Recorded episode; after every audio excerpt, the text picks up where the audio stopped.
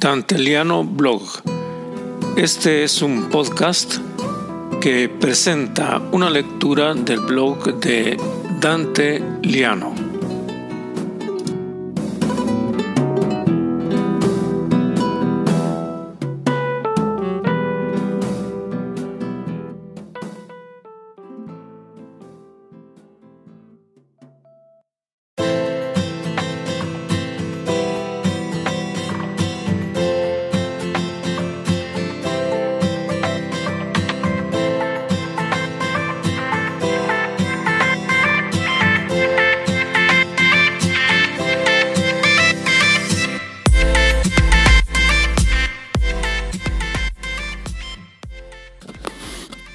Soy Dante Liano y les presento el blog El abrigo de los demás.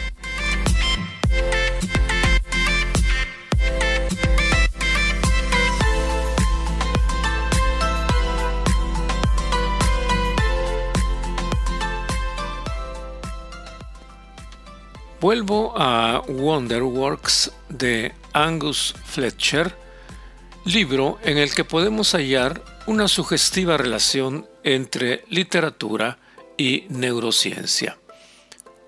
Fletcher se remonta a la tragedia griega y habla de ella no solo como espectáculo, sino como remedio para los dolores espirituales. Cerca de Argos, en Grecia, se alza un complejo monumental en cuyo extremo está el teatro de Epidauro. Todo el mundo hace la prueba de ponerse en el centro del escenario y pronunciar una palabra que será oída hasta en las graderías más altas y lejanas. No por casualidad, el anfiteatro se halla en medio de una serie de estructuras que servían para curar enfermedades, una suerte de complejo de clínicas y baños termales. Aristóteles había identificado uno de los resultados más importantes de la tragedia, la catarsis, entendida como una liberación de los sentimientos de miedo. En efecto, en la medicina antigua, catarsis significaba purgante. En el caso de la tragedia, un desahogo de los sentimientos de miedo ancestral y actual, bien presentes en esa época, 400 años antes de Cristo.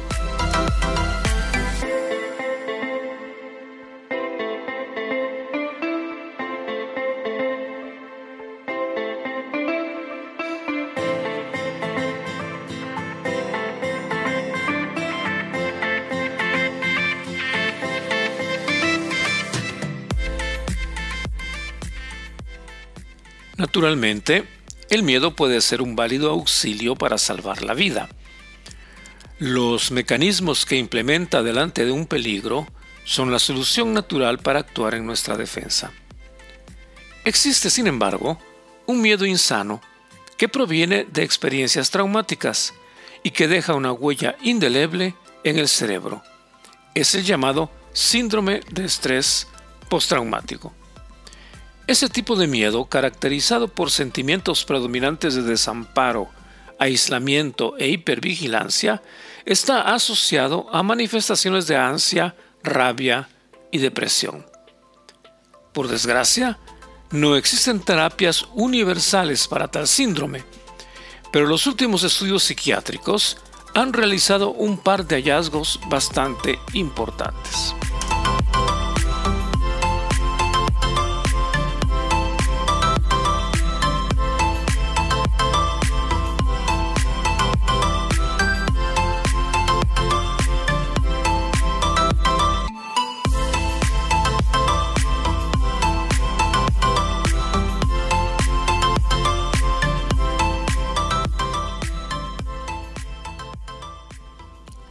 El primer hallazgo es que puede ser terapéutico resucitar el trauma en la memoria.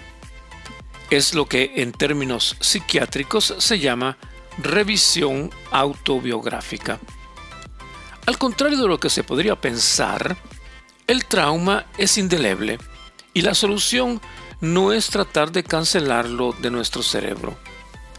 La revisión autobiográfica es un esfuerzo por controlar las emociones negativas producidas al revivir el suceso y enseñar al paciente a dialogar con él.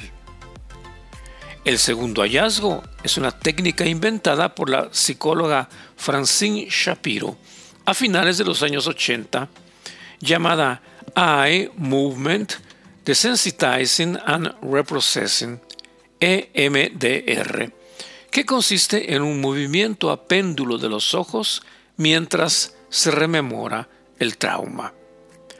Los resultados clínicos del EMDR han sido tan eficaces que el tratamiento ha sido recomendado por la Asociación Norteamericana de Psiquiatría, la Organización Mundial de la Salud y el Departamento de Asuntos de los Veteranos de Guerra.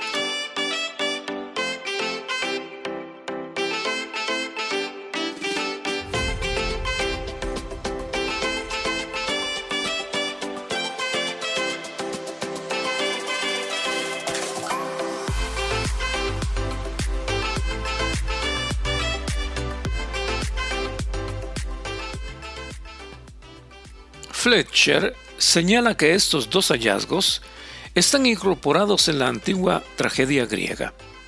Dicha manifestación artística nos empuja a revisitar nuestro pasado a través de la representación de eventos fuertemente traumáticos como suicidios, asesinatos y asaltos, interpretados por cantos corales, por ejemplo este de Agamenón de Esquilo.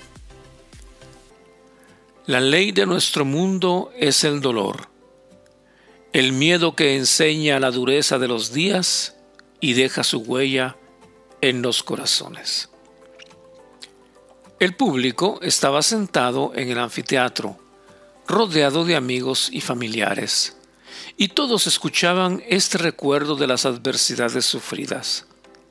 La ley de nuestro mundo es el dolor en un ambiente que los sustraía de las presiones de la vida diaria para colocarlos en una gran comunidad protectora.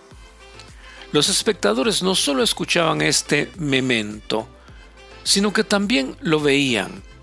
En efecto, el coro estaba formado por 20 actores que cantaban y también danzaban.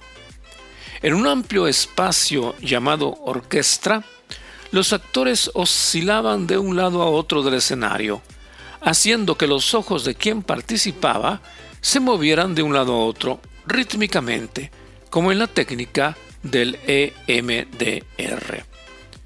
Fletcher advierte que esto no significa que la tragedia griega fuera específicamente terapéutica, pero que sus efectos pueden ser tan positivos que en los últimos años las tragedias han sido representadas delante de los veteranos de guerra afectados de estrés postraumático, con resultados beneficiosos.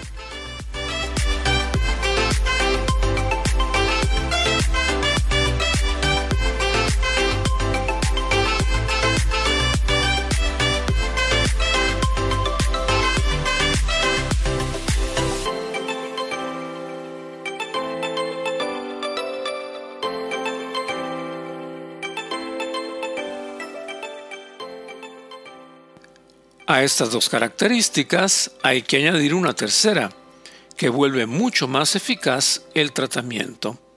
Es lo que Fletcher llama el hurt delay, la herida postergada.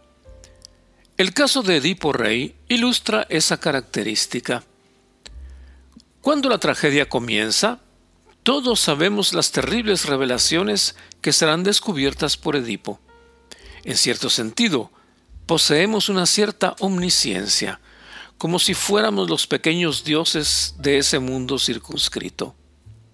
Y con nosotros lo sabe el coro, que constantemente advierte a Edipo acerca de su ibris, esa obcecada búsqueda de la verdad parecida a la soberbia, que va a estallar al final de la tragedia.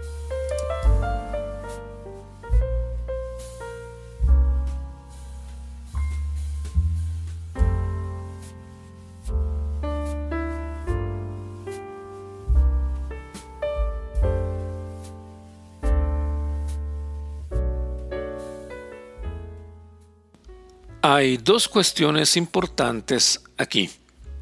En primer lugar, la conciencia del espectador, que todo lo sabe y sabe también que aún de esos grandes dolores se puede salir. Sin esa conciencia de ser superior al trauma, nadie puede curarse de él. Y la segunda, la más importante, es la constante intermediación del coro. Un grupo de personas que cuida al protagonista que lo trata de proteger, que lo advierte y lo consuela. A un cierto punto el coro dice, entendemos tu dolor, es una catástrofe detrás de otra. Y Edipo responde con gratitud, oh amigo, tú todavía eres mi constante cuidador. Sobre todo el coro dice a Edipo, no estás solo. Ese abrigo que los demás nos pueden dar en los momentos más difíciles es la clave para poder salir de situaciones de extremo dolor espiritual. Ellos conocen nuestra herida cuando nosotros aún no sabemos nada, cuando es una herida postergada. Y es eficaz terapéuticamente no solo para quien está sufriendo, sino también para nosotros mismos. Cuando experimentamos nuestra habilidad para asistir a los otros en su trauma, incrementamos la confianza en nuestra habilidad para manejar nuestro propio trauma, concluye Fletcher.